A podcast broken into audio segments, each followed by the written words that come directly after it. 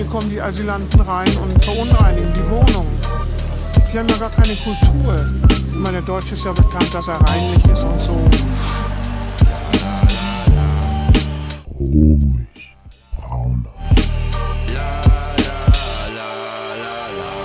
Staatsbürgerschaft ändert auch nichts daran, wenn ich äh, eine dunkle Hautfarbe habe, dann habe ich es schwerer.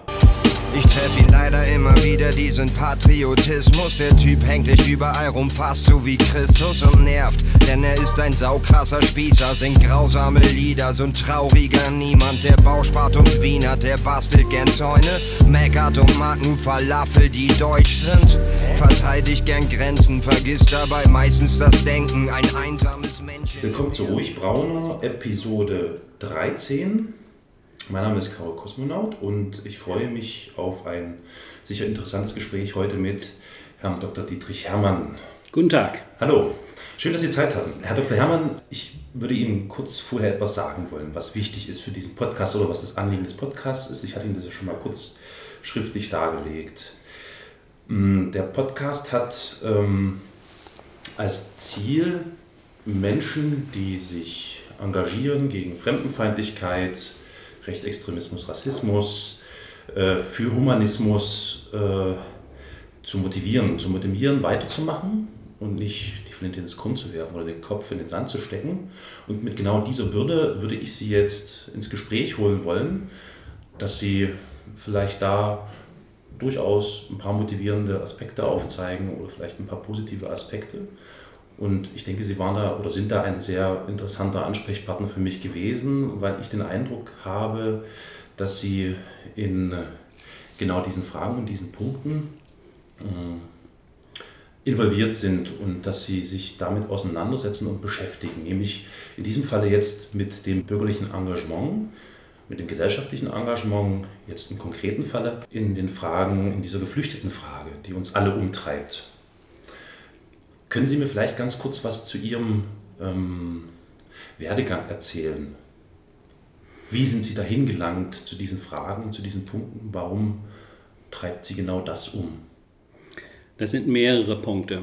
Das eine ist, dass für mich, und da sind wir schon bei einem der Punkte, die wir äh, schon äh, besprechen sollten nachher, ähm, eine Prägung von zu Hause oder auch aus meinem Umfeld bekommen habe, dass äh, bürgerschaftliches Engagement, Engagement für andere Menschen, aber auch für die Gesellschaft, ähm, ja, wie in eine Art Selbstverständlichkeit in meinem familiären, sozialen Umfeld war. Das prägt Menschen und das äh, ist wichtig, wenn man sich engagiert, dass man spürt, man hat die Rückendeckung derjenigen Menschen, die um einen rum sind. Und bei jeder Art von bürgerschaftlichem Engagement ist es wichtig, so etwas wie die Erfahrung von Selbstwirksamkeit zu bekommen, mhm. die, diese Erfahrung zu machen. Das heißt, zu spüren, dass das eigene Engagement tatsächlich auch irgendetwas bewirkt. Mhm. Das ist häufig äh, eine langwierige Sache und je komplexer die Konstellationen werden, desto schwieriger ist das. Also Leute, die jetzt äh, im politischen Raum unterwegs sind, für die ist es sehr schwierig, äh, oftmals zu erleben, irgendwelche Erfolge, gemessen an den eigenen Erwartungen, zu erzielen. Aber wenn man in kleinen Initiativen unterwegs ist, etwa wenn es um die Integration von Geflüchteten geht, wenn es um äh, den Spracherwerb geht, was im Moment eine sehr aktuelle Sache ist, da kann man häufig schon sehr schnell ähm, positive Erfahrungen machen, kleine Fortschritte erleben, erleben, wie andere Menschen dann dankbar sind für Unterstützung ein nächster Punkt, der sehr wichtig ist für das bürgerschaftliche Engagement, ist äh, das Gemeinschaftserlebnis. Mhm. Ähm, bürgerschaftliches Engagement ist eigentlich immer verbunden mit gemeinsamem Handeln, das Handeln mit anderen Personen zusammen, für andere, für die Gesellschaft insgesamt oder für, auch für die Gesellschaft in einer Region, in einer Stadt, in einem Stadtteil. Und dazu gehören eben das gemeinsame Arbeiten ähm, aber auch zum Beispiel, ganz wichtig, und das wird ja auch immer wieder gemacht, ähm, dass man zum Beispiel auch Feste miteinander feiert. Mhm. Das ist ein sehr wichtiger Punkt. Dass man äh, ähm, nicht nur den Erfolg der eigenen Arbeit spürt, sondern das dann auch entsprechend feiern kann. Ja, klar. Belohnung muss sein. Belohnung muss sein und äh, es muss auch ein bisschen Spaß ja, dabei sein. Natürlich, klar. Es muss genau. Freude machen. Aber äh, Freude allein ist nicht alles. Also man muss auch spüren, okay, dieses Engagement, wo ich meine Zeit äh, für einsetze, manchmal auch eigene Ressourcen äh, mitbringe, sei es Geld, sei nicht nur Zeit, aber eben auch Geld oder, oder andere Dinge ähm, das muss man spüren, dass das auch was bringt. Mhm. Da sind wir an so einen Punkt gelangt oder an so eine Schnittstelle auch gelangt. Das kreuzt sich ja immer wieder, diese Themenbereiche. Mm, es braucht natürlich dann auch Signale. In diesem Falle jetzt ähm, zum Beispiel von Seiten der Politik Signale, dass das, was man tut, gewünscht, gewollt und richtig ist. Und ähm, wenn ich mir die Entwicklung der Integrationspolitik oder der sogenannten ähm, Asylpolitik anschaue, die wir jetzt hier so erleben, also jetzt vor ein paar Tagen, also gestern und vorgestern gab es in, in Österreich die Entscheidung, dass es eine Obergrenze geben soll für äh, die Aufnahme von Geflüchteten und schon wird natürlich auch, wie das sich das gehört, hier bei uns in Deutschland darüber diskutiert, dass das äh, äh auch eine Maßnahme ist. Das sind ja Signale, die gegensätzlich sind, oder? Wäre es nicht, wäre es nicht hilfreicher, wenn dort verstärkt ein, ein Impuls kommen würde von Seiten der Politik. Da sind Sie ja nun auch Firmen, Sie waren eine ganze Zeit lang auch politisch tätig. Ja, also äh, mit den äh, Signalen seitens äh, der Politik, sei es in äh, der Stadt, aber sei es vor allem dann äh, auch auf der nationalen oder möglicherweise internationalen mhm. Ebene, ist das so eine Sache.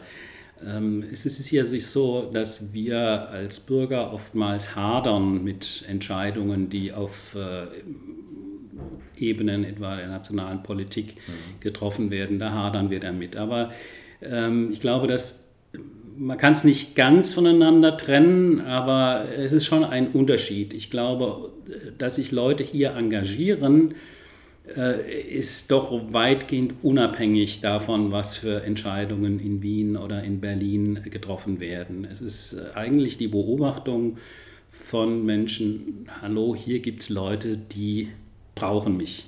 Ja, dann, gut, dann dann, und dann, ja. äh, dann ist es natürlich so, ich möchte mich engagieren, mhm. zusammen mit, äh, mit Freunden oder auch Leuten, die dann erst zu Freunden werden. Ja. Und ähm, dann diese Selbstwirksamkeit äh, erfahren. Ärgerlich ist es nur dann, wenn ich spüre, dass für meine Tätigkeit tatsächlich Hürden aufgebaut werden. Mhm. Das ist, äh, oder wenn ich etwa äh, beschimpft werde, auch das äh, ist schon vorgekommen. Äh, mhm. Das ist äh, sehr ärgerlich und da wird es dann vielleicht auch politisch. Umgekehrt muss man natürlich sagen, Politik kann für bürgerschaftliches Engagement ähm, auch Rückenwind geben, mhm. ganz gewiss. Mhm. Also ich würde positiv nennen äh, bei uns äh, in Dresden, dass äh, die Stadt schon vor Monaten ähm, Koordinatoren für, die, für das ehrenamtliche Engagement in den Stadtteilen jetzt eingerichtet hat, äh, die teilweise bei freien Trägern angesiedelt sind, sowie einen stadtweiten Koordinator für ehrenamtliches Engagement im Bereich der ähm, Integrationsinitiativen. Das ist auf jeden Fall ein, ein wichtiger Rückenwind. Mhm. Und äh, wir erleben auch äh, das Bemühen von, von Behörden der Stadt um Kooperation. Ähm, auf einer mittleren und unteren Ebene ähm, gibt es da viel Zusammenarbeit. Dass da noch Luft nach oben ist, ist keine Frage. Dass es hier und da klemmt, ist auch mhm. keine Frage. Aber ich glaube, ganz grob kann man sagen, dass ähm, fast überall, jedenfalls hier in Dresden, guter Wille spürbar ist. Und das macht, äh, äh, das macht schon vieles möglich. Wie gesagt, was für Entscheidungen in Berlin und äh, Wien oder Brüssel ja. oder so getroffen werden, das treibt uns alle um aber ändert, glaube ich, an unserem konkreten Engagement nicht so sehr viel. Mhm. Äh, wir wünschen uns sicher an dem einen oder anderen Punkt ähm, etwas Rückenwind und äh, wir tun uns schwer äh, mit manchen Entscheidungen, die vom Freistaat oder eben auch von noch weiter her getroffen werden. Aber wenn ich sehe, dass äh, konkretes Engagement etwas bringt, dann mache ich das. Mhm. was auch miteinander in Verbindung steht. Nach, meinem, nach meiner Wahrnehmung ist eben auch äh, zum einen das bürgerschaftliche Engagement, was wir gerade besprechen, und zum anderen natürlich auch diese Diskursversuche, die eben mitunter auch auf der Straße stattfinden, wie wir sie jetzt zum Beispiel hier in Dresden jeden Montag erleben, dass es da äh, die eine Seite gibt und die andere. Und ähm, ich empfinde es zum Beispiel so, und das ist also jetzt wirklich rein subjektiv, ähm, dass mir dort zum Beispiel von Seiten der äh, Oberen der Stadt ähm, auch Signale fehlen oder Impulse fehlen, die zeigen, wir unterstützen diesen humanistischen Gedanken und möchten daran mitwirken. Also als konkretes Beispiel haben wir jetzt äh, den äh, Oberbürgermeister, der sich doch recht bedeckt hält und zurückhält, was mich immer wieder ähm, etwas ratlos zurücklässt, weil ich es in anderen Städten auch sehe, dass dort zum Beispiel die Bürgermeister oder die äh, Menschen dort in Regierungs- oder regierenden Positionen äh, ganz anders damit umgehen. Die sind nicht so, also die halten sich nicht zurück, sind nicht, äh, halten sich nicht bedeckt und neutral, sondern sagen äh, klar ihre Meinung ähm, und nötigenfalls unterstützen eben auch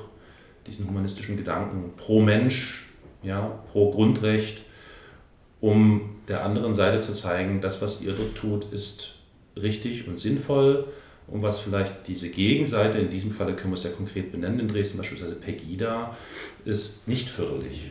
Also ich fasse ich zusammen, verstehe. ja. Also mir fehlt da so ein bisschen eine Rückendeckung von, von Seiten der Stadt beispielsweise. Ja, das ist, äh, das ist äh, etwas komplex. Also einerseits, äh, einerseits äh, spüren wir schon, das versucht Herr Hilbert auch zum Ausdruck zu bringen, dass er die Integrationsinitiativen unterstützen will. Er hat sich ja selber zum Ziel gesetzt, äh, Dresden als äh, Modellstadt für Integration äh, zu entwickeln. Das ist ein sehr hehres Ziel, sehr ambitioniert. Ich da, bin da sehr vorsichtig, was solche ambitionierten Ziele angeht.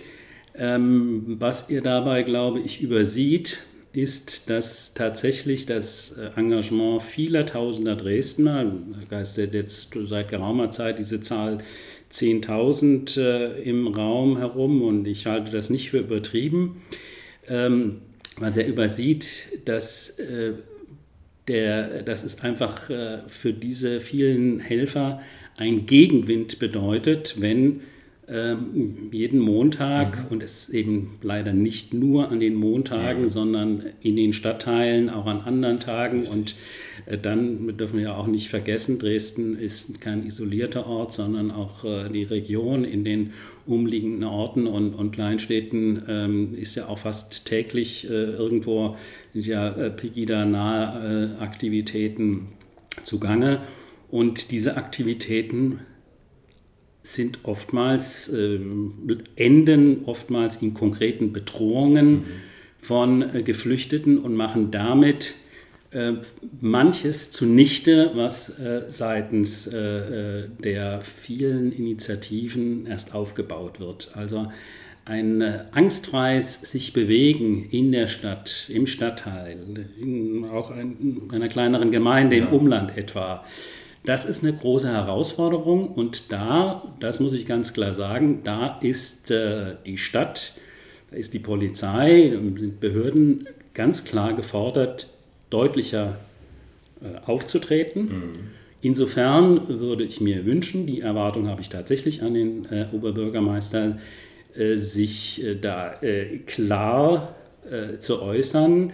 Ähm, das dieses, tut er ja eigentlich. Ja, ne? aber nicht, nicht nur klar zu äußern, sondern auch in, in, in seinem Handeln da auch klarer zu werden. Mhm äh, in dem Moment, wo ähm, Pegida an symbolträchtigen Orten mit entsprechenden Kulissen, also die Oper im Hintergrund mhm. oder die Frauenkirche im mhm. Hintergrund, ähm, auftritt und äh, die fremdenfeindlichen Parolen loslässt, ähm, das ist äh, einfach etwas, was äh, äh, schwer erträglich ist und was wirklich ein, eine, äh, was die konkrete Arbeit äh, der vielen Initiativen in den Stadtteilen, aber auch teilweise stadtweit oder eben auch im Umland ähm, wieder zurückwirft. Und dann muss man natürlich auch sagen, viele Initiativen fühlen sich auch eigentlich äh, in einem Zwiespalt, weil sie einerseits ähm, schon auch sich deutlich gegen Pegida aussprechen, für eine weltoffene Gesellschaft in Dresden und im Umland einsetzen wollen, aber ähm, sie sehen eigentlich wenig Sinn darin, jetzt äh, jeden Montag da auf der Straße zu sein. Mhm. Die wichtigere Arbeit ist für sie, sich direkt ja. mit äh, Geflüchteten abzugeben, mhm. denen Hilfestellung zu leisten und denen zu ermöglichen, mittelfristig, vor allem langfristig dann auch als selbstbestimmte Mitglieder in unserer Gesellschaft äh, partizipieren zu können, teilnehmen zu können. Ja, ja, das ist eigentlich das Ziel. Aber man ist eben in dem Zwiespalt, äh, im Grunde genommen möchte man auch Montagabends äh, da äh, zeigen, nee, so nicht, das ist nicht unser Dresden. Mhm. Ähm, da sind dann auch ein Stück weit die äh, Medien äh, ge gefordert. Äh, Im Moment ist sehr, sehr viel Aufmerksamkeit auf Pegida, das ist die regionalen Medien, aber teilweise eben auch die nationalen Medien. Worüber zu wenig berichtet wird, ist äh, die, die vielfach kleinteilige Arbeit in Stadtteilen, in mhm. Nachbarschaften, mhm.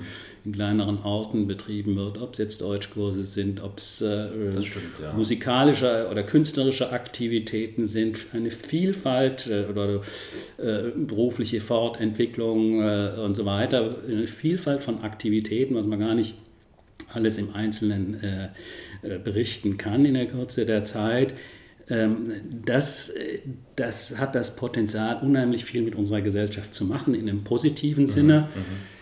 Integration heißt ja eben nicht nur, dass äh, ähm, Menschen mit einer anderen Herkunft, anderen Kultur, anderen Religion, anderen Sprache äh, hier äh, Teil unserer Gesellschaft werden, sondern dass wir uns eben auch engagieren, dass, ähm, ja, dass Gesellschaft insgesamt etwas ist, wo sich Menschen einbringen, mhm. ganz egal mit was für einem Hintergrund. Mhm. Wobei natürlich jeder Mensch ähm, auch immer seine eigene Kultur, seine Religiosität oder Weltanschauung ähm, und äh, seine Folklore äh, im Grunde im Gepäck hat. Ja. Man kann sich ja. nicht davon äh, lösen. Ja. Ja. Das äh, ist auch wichtig. Äh, Kultur oder auch Religiosität ist nicht unbedingt vielleicht ein Wert an sich, aber äh, jeder Mensch hat so etwas im Gepäck. Mhm. Und äh, das kulturelle, religiöse, weltanschauliche Erbe und so weiter ist immer mit dabei und verdient dadurch mittelbar den Respekt. Mhm. Wir bleiben mal bei Dresden. Ähm, ich glaube, das ist tatsächlich schon ein Kraftakt für viele Menschen. Zum einen seine Meinung kundzutun und auf der Straße beispielsweise zu zeigen oder bei anderen Gelegenheiten zu zeigen, dass man für, ein, für eine weltoffene Gesellschaft ist, für eine menschenfreundliche Gesellschaft und im gleichen Zuge aber eben dieses ehrenamtliche Engagement zu bringen. Ähm, es ist aber, wenn man sich umschaut, in anderen Städten scheinbar möglich. Also ganz konkret fällt mir jetzt Leipzig ein. Das ist bei mir, das ist hier immer wieder so ein wiederkehrendes Thema oder so eine wiederkehrende Frage.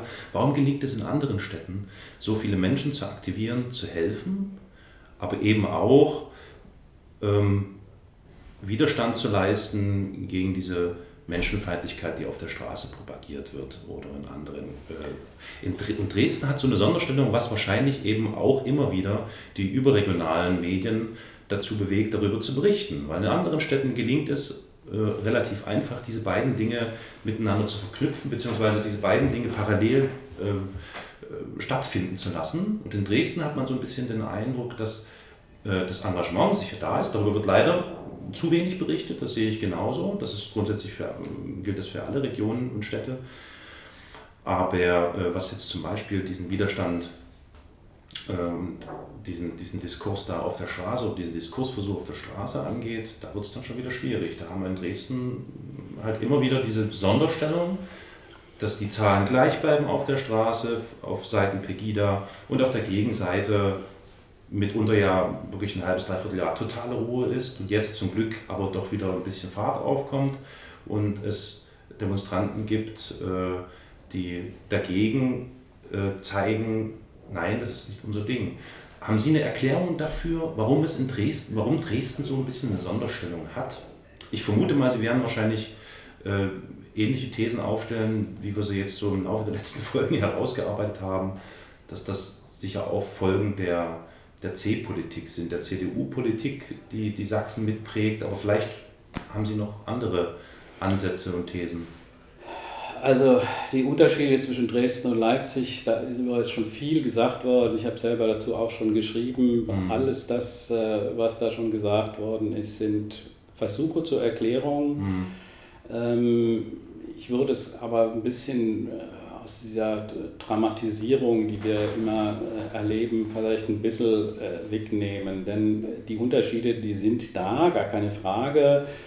Dresden hat, äh, das hat auch mit der DDR überhaupt nichts zu tun, auch nichts mit den letzten 25 Jahren, ähm, hat eine Tradition als Residenz- und auch Garnisonsstadt. Äh, das heißt, alles Gute oder kann man auch alles Schlechte mhm. äh, kommt vom Hofe. Äh, und äh, die, die, gerade in, in Residenzstädten ist ja dann doch die, äh, die Erwartung, dann, dass vom, vom dass die Impulse vom Staat herkommen, ausgeprägter. Und dann gibt es natürlich diese äh, Theorien, äh, mit, äh, dass Dresden eben nicht ganz so weltoffen ist gegen wie Leipzig, was als, diese Tradition als Handels- und Messestadt hat. Mag alles sein. Aber all das sind keine äh, gesetzten Dinge.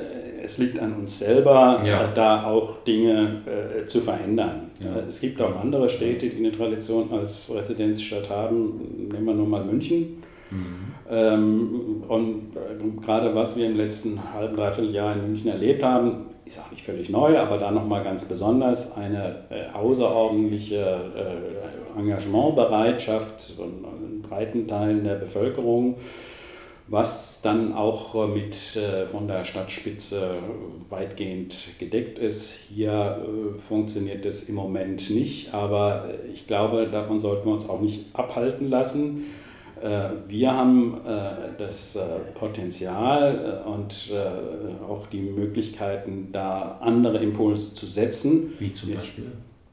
Durch unser Engagement tag, mhm. tagtäglich. Mhm. Ja? Mhm. Und ähm, dass wir jetzt äh, nicht jeden Montag äh, mehr Leute auf der Straße haben als Pegida, äh, das mag mich vielleicht bekümmern, aber das ist jetzt nun mal so und ich mhm. kann sehr gut nachvollziehen, dass eben viele Menschen sagen, äh, ich kann nicht jeden Abend mich engagieren, ich habe auch noch meinen Beruf, ich habe ja. Äh, meine Familie und äh, was auch immer für, für Aktivitäten, denen ich nachgehen muss.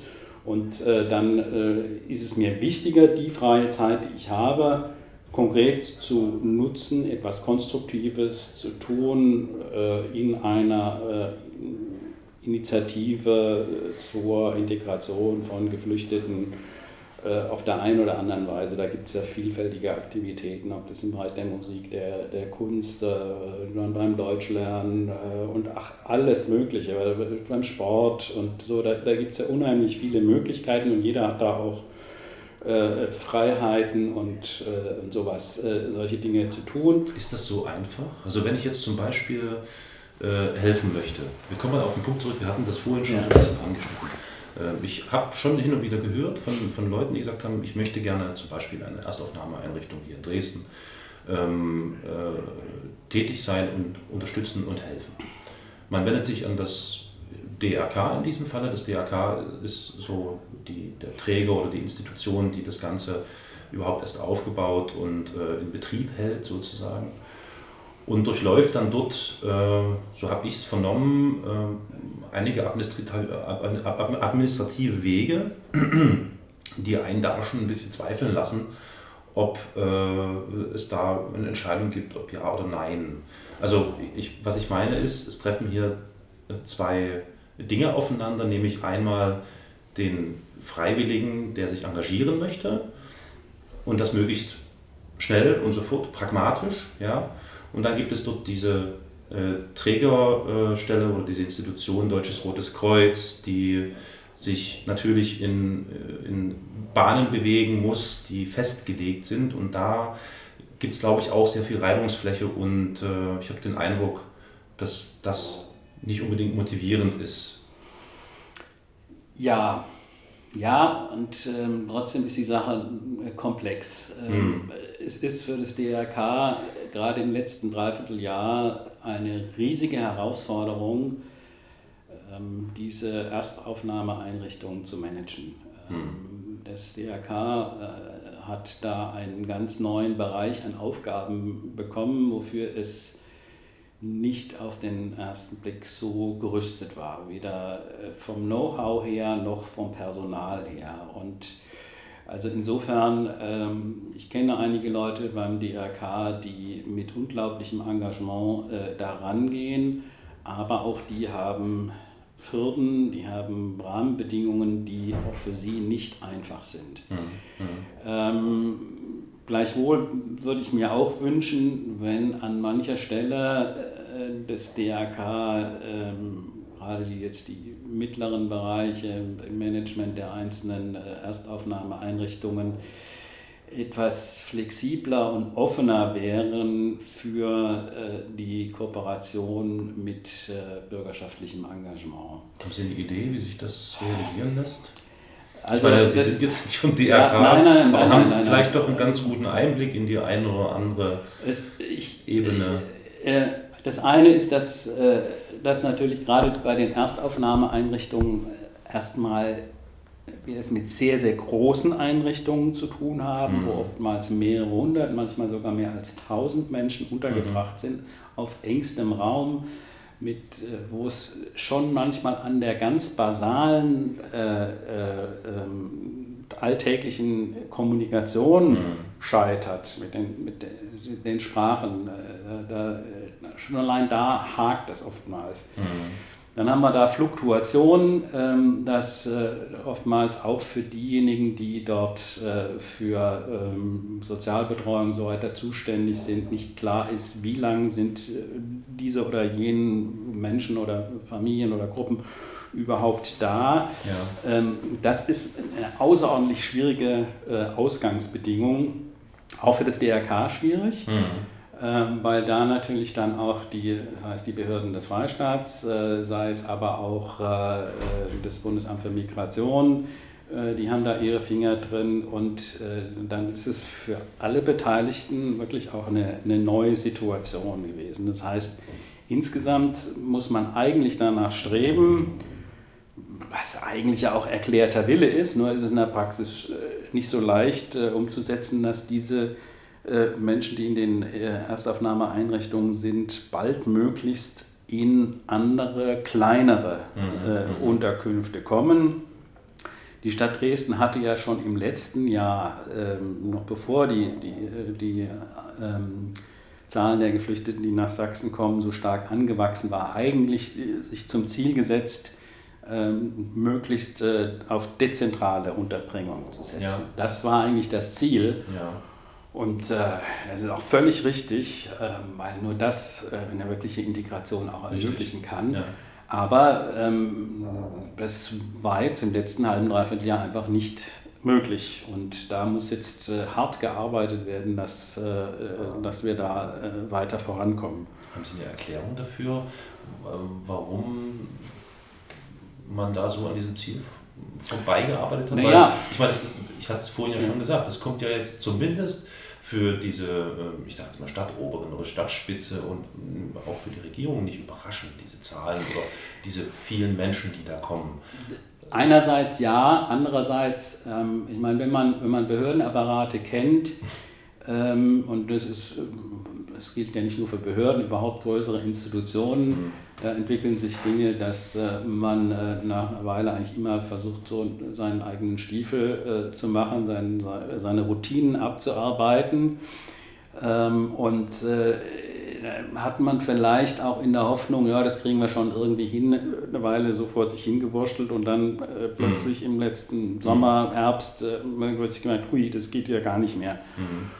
Und das heißt, da setzt dann das Umdenken ein, da kommen dann auch die Impulse von außen, also wenn man jetzt mal das System das System äh, Behörden, Sozialbehörden und so weiter sieht, äh, die, die eigentlich sozusagen von staatlicher Seite da in der Verantwortung sind, äh, das ist jetzt mittlerweile völlig unbestritten, dass die überfordert sind. Das ist übrigens auch kein Vorwurf an die. Ja, ich würde also, wenn, wenn ich, ja. wenn ich, würde, ich würde das schon als, als Vorwurf, ich persönlich ja, formulieren, das macht auf mich den Eindruck von Inkompetenz, weil wenn ich, wenn, also, wenn man weiß, dass auf kommunalpolitischer Ebene schon seit ähm, vier, fünf Jahren genau dieses Thema ähm, auf der Agenda steht.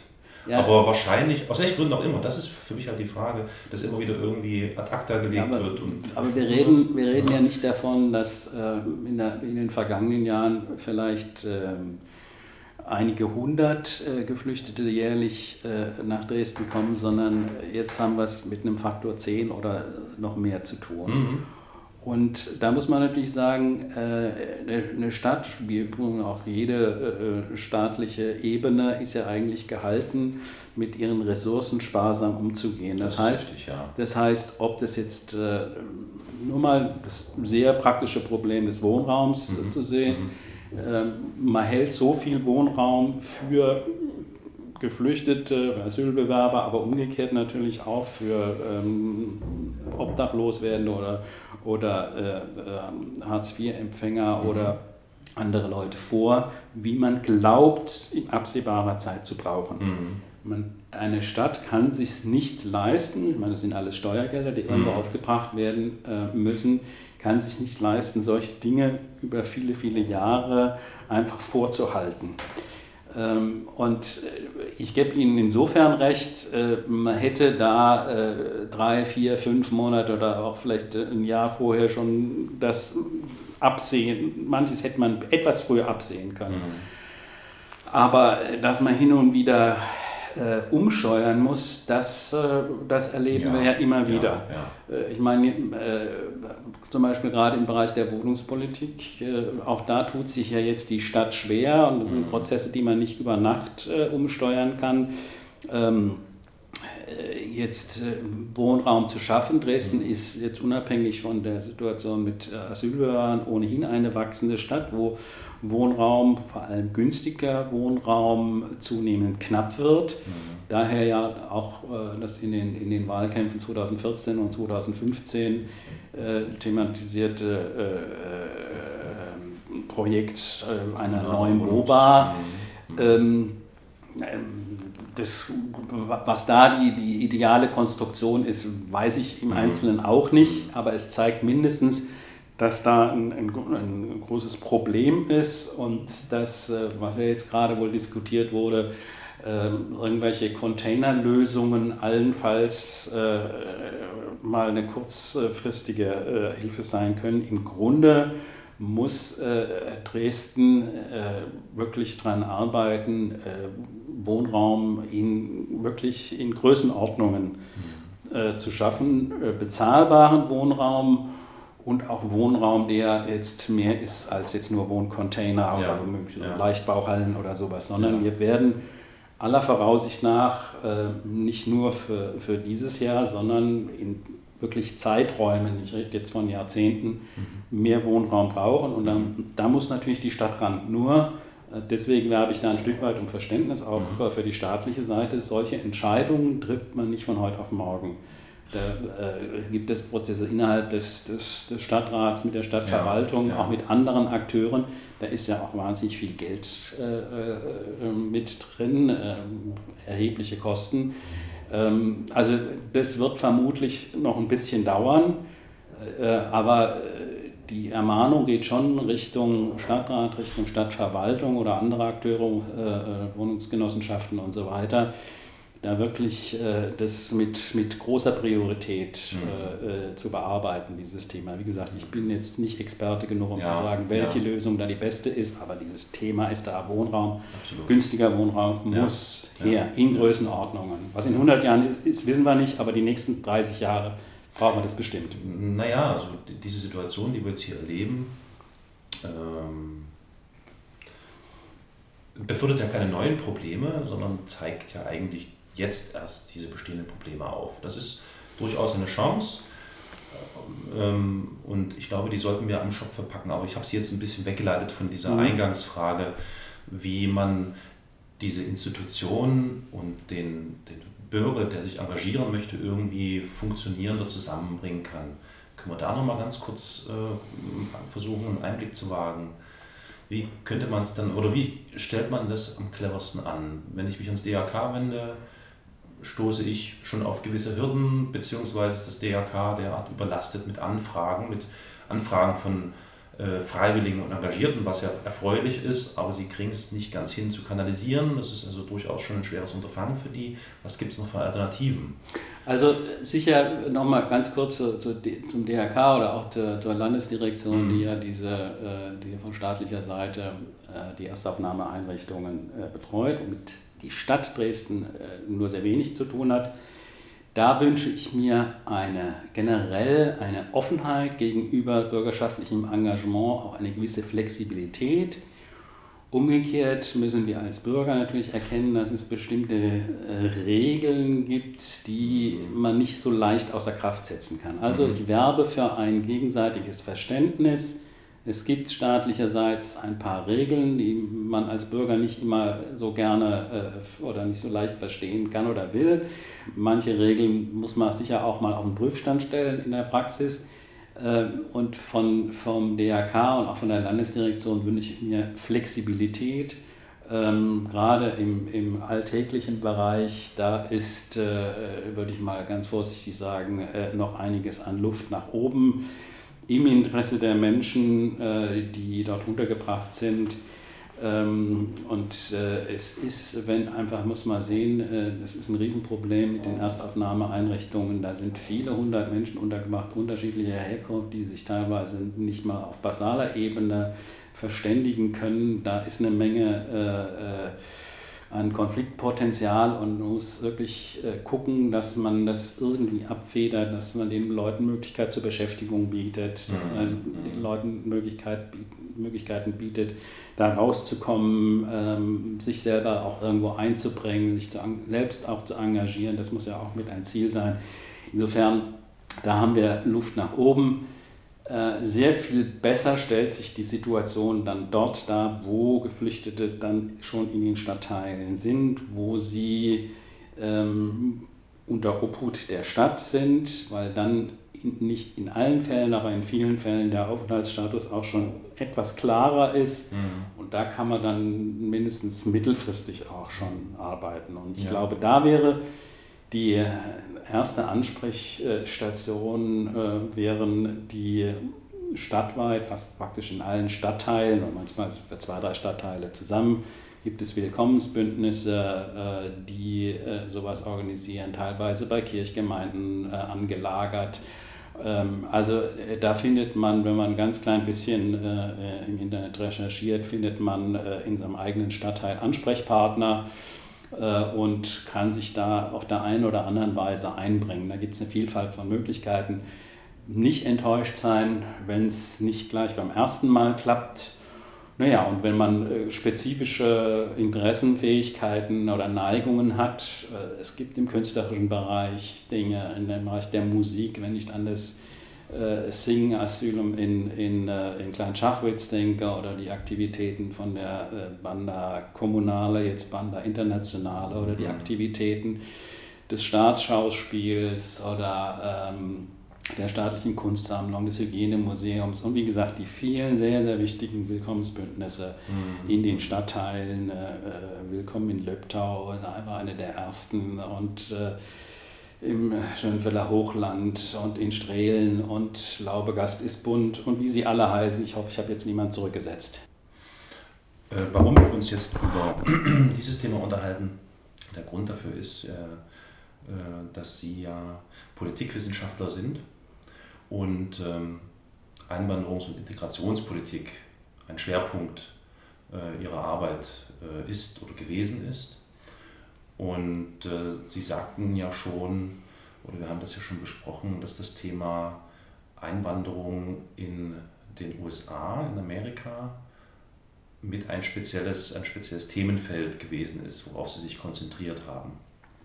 Und da sehe ich, also sehe ich hin und wieder, obwohl ich jetzt außenstehend bin und davon nicht allzu viel Ahnung habe, aber ich stelle mir da gewisse Parallelen vor zu der Situation, die wir jetzt hier erleben. Das ist sicherlich so. Ähm, man kann aus Geschichte nicht eins zu eins lernen, das ist völlig klar. Äh, Geschichte wiederholt sich nicht. Aber ähm, bei der Beschäftigung mit Geschichte kann man selber Orientierung gewinnen, mhm. man kann sensibel werden, welche Optionen äh, man einschlagen kann, welche Wege ja. man einschlagen kann. Ähm, man kann überlegen, äh, was man vielleicht auch besser nicht tut. Die Situation Anfang des 20. Jahrhunderts in den USA ist aus mehrfacher Hinsicht interessant.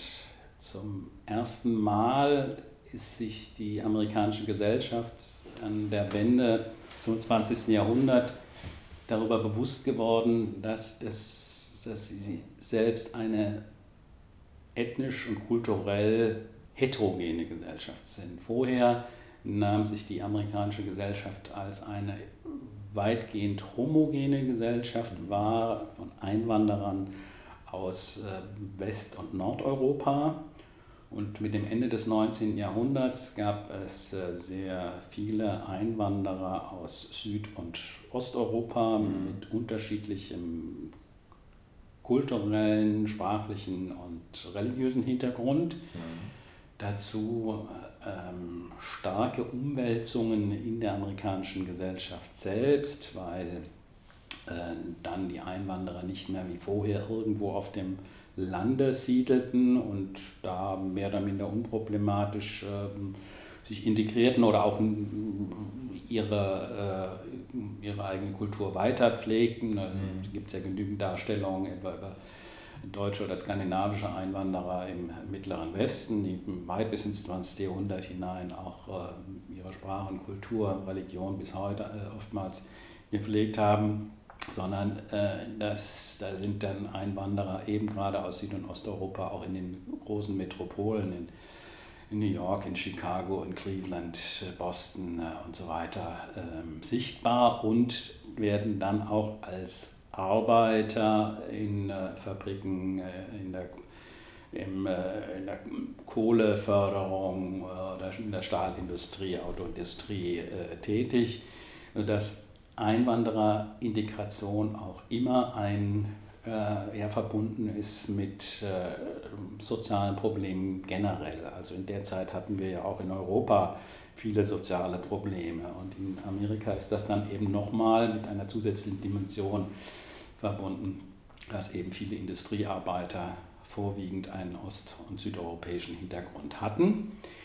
Und eine weitere Dimension ist wiederum, dass die äh, amerikanische Sozialwissenschaft, wie überhaupt die Sozialwissenschaften, erst Ende des 19. Jahrhunderts sich so ganz langsam etablierten und in der äh, Problematik von Einwandererintegration an der Wende des 19. und 20. Jahrhunderts äh, ein wichtiges Themenfeld äh, mhm. gesehen haben, wo man äh, Beobachtungen machen kann. Und deswegen ist eine, ein, eines der ersten großen Themen der amerikanischen Sozialwissenschaft gewesen, ähm, sich mit Einwandererintegration zu beschäftigen. Und daraus haben wir tatsächlich Erkenntnisse gewonnen, die, so meine ich, tatsächlich bis in die Gegenwart eigentlich ja äh, ja, wegweisend sind. Ja.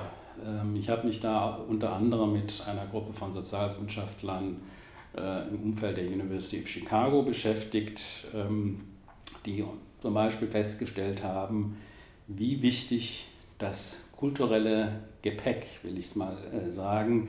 ähm, der Einwanderer für den Migrations- und Integrationsprozess äh, sind. Mhm.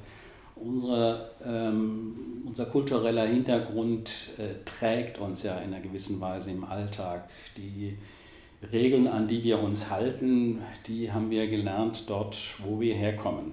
Das sind in vielen Ländern eigentlich die gleichen Regeln oder ähnliche Regeln, aber sind oft verbunden mit einer eigenen Kultur. Mhm. Und wenn man jetzt die Kultur zerstören würde, würde man auch, wenn man erwarten würde, dass sich Leute äh, 100% irgendwie anpassen, dann würde man auch äh, die Einhaltung von Regeln äh, gefährden. Also die, der Respekt vor der Kultur von äh, Einwanderern, der Respekt auch vor der Religion, vor der Weltanschauung von Einwanderern, ähm, ist nicht ein Respekt vor der Kultur selbst, sondern es ist mittelbar zunächst mal ein Respekt vor dem Menschen, ja. aber weil der Mensch ja erst zum Individuum wird durch sein kulturelles Gepäck, ist mittelbar auch äh, die Kultur äh, zu respektieren. Respektieren heißt nicht, dass man das unbedingt immer alles annehmen muss, aber man muss zunächst mal erkennen, dass da etwas da ist, dass da etwas unterschiedlich ist. Mhm. Und äh, dass man äh, damit umgehen muss. Wichtig auch zu erkennen ist, dass die erste Generation von Einwanderern oftmals immer geprägt ist von der Kultur, von den Regeln, von dem äh, Weltanschauung äh, und, und äh, Religion des Herkunftslandes. Und das Spannende und das Herausfordernde ist oftmals die zweite Generation. Ja. Die erste Generation ist, lebt äh, ihr Leben in, geprägt von den Mustern, was sie im Herkunftsland, in der Herkunftsregion gelernt haben. Die zweite Generation steht so ein bisschen zwischendrin. Mhm. Ein amerikanischer Sozialwissenschaftler hat den Begriff des Marginal Man beschrieben, also der marginalisierte Mensch, der äh, zwischen den äh, Kulturen da steht. Ähm, also ähm, jetzt übertragen auf unsere Situation, ein Einwanderer aus der äh, Türkei der zweiten Generation hat vielleicht sogar einen deutschen Pass, wobei die Staatsangehörigkeit eigentlich nur ein kleiner Faktor ist. Mhm. Das ist übrigens eine interessante äh, Sache, die man bei der Betrachtung von Frankreich gerne übersieht. Die Staatsangehörigkeit, viele Einwanderer in Frankreich der, vor allem der zweiten Generation haben einen französischen Pass. Ja. Aber zur Integration, bei der Integration spielt das nur eine kleine Rolle. Ja. Das ist ein Baustein, aber nur einer. Ähm, diese zweite Generation muss irgendwo ihren Platz finden können. Und da ist es oftmals schwierig. Mhm. Wenn wir ähm, uns zum Beispiel anschauen, äh, die äh, Problematik von Kriminalität, da zeigen Untersuchungen, und das deckt sich, da decken sich die Untersuchungen äh, aus den USA Anfang des 20. Jahrhunderts bis in die Gegenwart auch mit den Untersuchungen, die wir dazu haben äh, in der Gegenwart in Europa, dass äh, die Kriminalitätsrate bei der ersten Einwanderergeneration, und da rede ich jetzt von Leuten, die in Deutschland oder eben im Aufnahmeland sesshaft sind, mhm. die reden nicht von Schleusern, die reden nicht von äh, Touristen oder anderen, sondern Leute, die hier sesshaft sind, die ist oftmals niedriger als mhm. bei der einheimischen, eingesessenen Gesellschaft. Schwierig wird es tatsächlich dann bei der zweiten Generation. Und das liegt eben an der teilweise Entwurzelung. Mhm. Und äh, ich meine, wir sind, wenn wir äh, Menschen, die ohne unmittelbaren Integra äh, Migrationshintergrund sind, sind daran gewöhnt, äh, von unseren Eltern geprägt zu sein oder unserem sozialen Umfeld. Ähm, wenn eine, ein Respekt vor der Elterngeneration schon allein dadurch nicht gegeben ist, weil die irgendwelche alten Traditionen aus dem Herkunftsland äh, äh verfolgen und sozusagen die, die Aufnahme, äh, die Regeln und, und kulturellen Praktiken der Aufnahmegesellschaft nicht so richtig ähm, äh, angenommen haben, dann tut sich auch eine zweite Generation schwer, ja diese Elterngeneration oder es sind ja nicht nur Eltern, sondern auch das soziale Umfeld anzuerkennen. Also die zweite Generation, das ist sozusagen die wirkliche Herausforderung und da ähm, ist auch bisher in, in Deutschland, das gilt rein quantitativ äh, natürlich stärker für Westdeutschland, obwohl das auch für, quantitativ natürlich sehr viel geringerem Maße, aber äh, auch für Ostdeutschland äh, mhm. gilt, mhm. Äh, wenn man an viele ähm, Einwanderer aus den Ländern der ehemaligen Sowjetunion denkt äh, und so weiter. Aber in, in Westdeutschland eben an Menschen mit Hintergrund aus der Türkei oder äh, anderen. Ländern. Bitte? Die Gastarbeiter. Die, was man, was man früher als Ja. Gastarbeiter bezeichnet Ja. hat, also da äh, ist nicht alles richtig gemacht Mhm. worden. Und äh, ähm, ich denke, dass wir da als Gesellschaft ein größeres Augenmerk auf die, auf die zweite Generation richten müssen, dass die ihren Platz finden können, Mhm. dass sie nicht nur Staatsbürgerschaft äh, Ja. bekommen. Äh, das, da sind wir jetzt, glaube ich, schon relativ weit. Da ist auch noch Luft nach oben.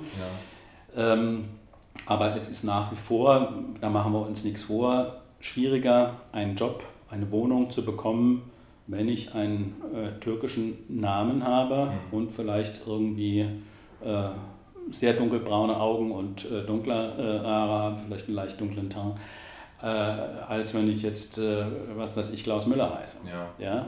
Äh, das, da machen wir uns nichts vor. Die Staatsbürgerschaft ändert auch nichts daran, wenn ich eine dunkle Hautfarbe habe, dann habe ich es schwerer. Ja. Das ist, Ja. da machen wir uns nichts vor. Da haben wir, und das trifft ganz gewiss auf ganz Deutschland zu und nicht nur auf Deutschland, äh, noch äh, einiges zu tun. Die Lehren aus der Geschichte, das war gerade interessant. Da ist noch ein, ein kleiner Themenkomplex, den ich mit Ihnen besprechen möchte und Ja. dann würde ich Sie entlassen aus dem Gespräch. Ich habe so ein bisschen den Eindruck, dass ähm, ein hiesiger Wissenschaftler, der Herr Dr. Patzelt, die Lehren aus der Geschichte ein bisschen ausblendet. Äh, Warum ich das jetzt sage, der Grund ist, äh, ich habe das jetzt in einer der nächsten Folgen, habe ich den Herrn äh, Dr. Lappe im Gespräch diesbezüglich, der sich dazu auch geäußert hat und darauf verwiesen hat, dass es hier interessante Parallelen gibt zu den Analysen und Aussagen des Herrn Dr. Patzel zur Pegida-Bewegung in Dresden, zu dem sogenannten Berliner Antisemitismusstreit, den Treitschke ähm, Ende des, äh, ich glaube 1879 oder so, äh, losgetreten hat. Das heißt, ähm, Treitschke und heute hier bei uns äh, Patzelt äh, riskiert, dass Pegida durch diese Analysen und diese Stellungnahmen und diese, ähm, ja, man kann durchaus auch sagen, ähm, Befürwortung einiger, äh, ja, des Auftretens von Pegida oder Verständnis, dass das Hof, eine Hoffähigkeit sozusagen ähm, ähm, zutage fördert von Fremdenfeindlichkeit. Also in diesem Falle eben von Pegida und dem vielleicht doch härteren Kern. Sehen Sie das auch kritisch, was der Herr Dr. Patzelt hier in Dresden macht? Das ist äh, schon äh, ein bisschen komplexer. Also äh, zum einen, zum einen äh, was man ja schon beobachten kann, dass äh, Patzelt äh, in den letzten Wochen anders, äh, anders schreibt und redet als äh, vor einem Jahr oder vor einem Ja. Dreivierteljahr. Ja. Äh, er äh, warnt äh, jetzt seit einigen Wochen deutlich vor Pegida, womit er, äh, glaube ich, ganz eindeutig auch die solche Dinge wie Gewaltaufrufe und äh, eindeutig ausländerfeindliche und äh, rechtsextremistische Tendenzen bei Pegida, also das, das, davor warnt er. Also Mhm. Soweit würde ich auch nie gehen, ihm da eine Nähe dazu zu unterstellen. Nö, ja, nö. Mhm. Andererseits, und das ist, ähm, also sozusagen, was in den letzten Monaten, ohne dass ich jetzt äh, mir seine Formulierung zu eigen machen möchte, was in den letzten Wochen geäußert hat, das ist jetzt für mich jetzt nicht so ein Problem. Ähm, aber was ein Problem ist, ähm, er hat ähm, vor einigen Monaten in der Frankfurter Allgemeinen äh, so einen Beitrag geschrieben, der, wenn ich mich richtig entsinne, äh, im Titel oder in einem der Untertitel äh, den Begriff des, äh, der Veredelung des Volkswillens, Mhm, äh, äh, hat er diesen Begriff verwendet. Das finde ich außerordentlich schwierig. Ähm, da ist er, glaube ich, nicht nur als Wissenschaftler unterwegs, sondern auch ähm, ein Stück weit äh, als äh, politischer Akteur. Ähm, er ist ein Konservativer, ich glaube, da tut man ihm nicht Unrecht und äh, er hat ein Problem mit ähm, liberalen und äh, linksliberalen äh, Kollegen oder auch das, was er ähm, in den Medien wahrnimmt, wo ja. er äh, ein, äh, eine Dominanz äh, linksliberalen Denkens äh, ähm, ausmacht. ausmacht. Mhm. Das, äh, und da begibt er sich in, in Opposition dazu, ähm, äh, dass diese Veredelung des Volkswillens geht ja unter anderem auch davon aus, und da wird es dann problematisch und eher nach meiner Wahrnehmung äh, grenzt er sich da nicht ab. Mhm. Äh, dieses, diese Vorstellung, es gebe sowas wie einen gemeinen Volkswillen. Ja. Und da wird es dann schwierig, weil es diesen gemeinen Volkswillen irgendwie eine Homogenität eines, des Willens des Volkes, äh, von, äh, der einfache Mann oder das, das äh, äh, Volk, was sozusagen eine Interessensidentität hat, ja. sowas ist sozialwissenschaftlich nicht haltbar. Ja. Wir ja. haben, das war schon zu DDR-Zeiten ja so, äh, und danach nochmal zu einem stärkeren Ausmaß eine heterogene Gesellschaft hier mit sehr unterschiedlichen Interessen, oftmals auch gegensätzlichen Interessen. Ich hatte es vorhin beschrieben. Ähm, und äh, dass es da so etwas gibt wie einen gemeinen Volkswillen, außerhalb äh, und dass es außerhalb dieses Volkswillens dann Eliten gibt, ob in Wissenschaft, ob in Kultur, ob in Medien, bei der Politik oder in der Wirtschaft, die sozusagen gegen diesen äh, imaginären Volkswillen arbeiten, das ist absurd. Mhm. Und das außerhalb dieses Volkswillens, und da wird es dann richtig problematisch, dann auch noch äh, Ausländer stehen, Dunkelhäutige, Schwule und äh, man kann diese Argumentation noch fortsetzen, mhm. das wird dann richtig gefährlich. Mhm. Ähm, also äh, das ist eine Argumentation, die finde ich schwierig.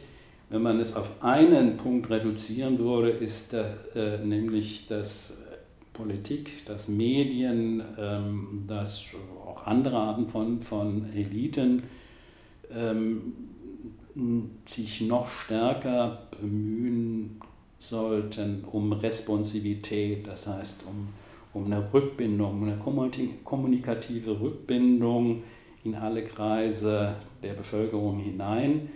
Das würde ich noch mittragen können. Da ist, das ist eine ständige Herausforderung und im Grunde genommen eine ständige Aufgabe von, von jeder Art von, von äh, Eliten, funktionellen Eliten, ich möchte den Elitebegriff ja, jetzt nicht überhöhen, aber wir haben einfach Funktionseliten in der Gesellschaft, das ist gar keine Frage, es gibt es in jeder Gesellschaft, da darf man sich nichts vormachen. Gab es zu DDR-Zeiten, gibt es in jeder Art der Gesellschaft, kann man sich kann man, äh, genau beschreiben. Äh, eine starke Responsivität ist notwendig, äh, damit Gesellschaft stabil bleiben kann und dass das eine Herausforderung ist für Medien, für Politik, selbstverständlich. Mhm. Nur den Volkswillen gibt es nicht. Ja, ja, ja, ja. Schönes Schlusswort. Herr Dr. Herrmann, vielen Dank für Ihre Zeit. Das hätte ich noch sagen sollen. Also Was Doktor, mit dem Doktor ist, ist, spielt für mich keine Rolle. Okay, danke Herr Herrmann. Trotzdem, danke für das schöne Schlusswort. hier kommen die Asylanten rein und verunreinigen die Wohnung die haben ja gar keine Kultur. Ich meine, der Deutsche ist ja bekannt, dass er reinlich ist und so.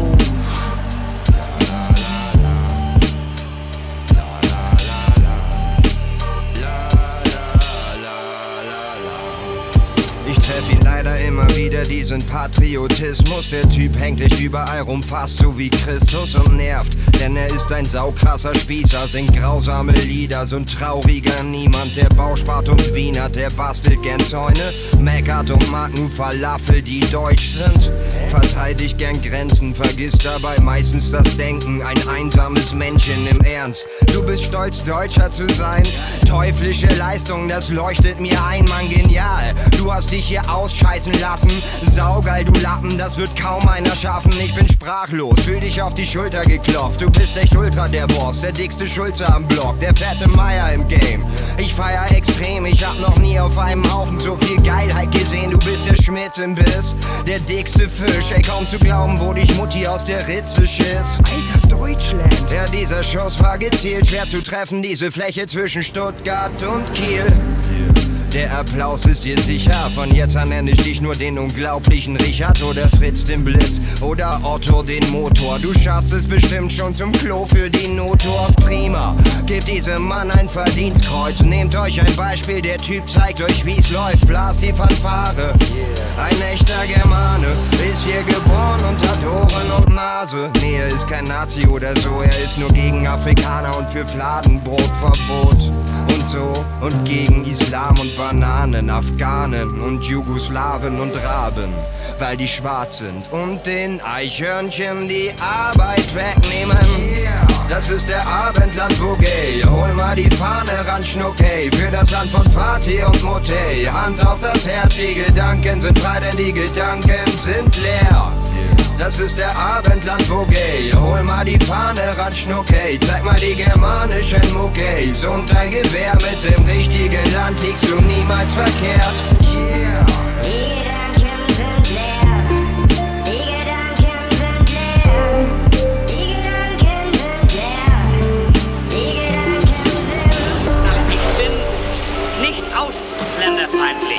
Aber wie die sich hier bewegen, das geht doch gegen jede deutsche Norm. Das sind Schmarotzer, sind das. Das sind Schmarotzer, die wissen, das spricht sich rum in Deutschland. Ach, da leben wir doch wieder mal den Speck, Speck, Speck, Speck, Speck, Speck, Speck, Speck, Speck, Speck, Speck, Speck, Speck.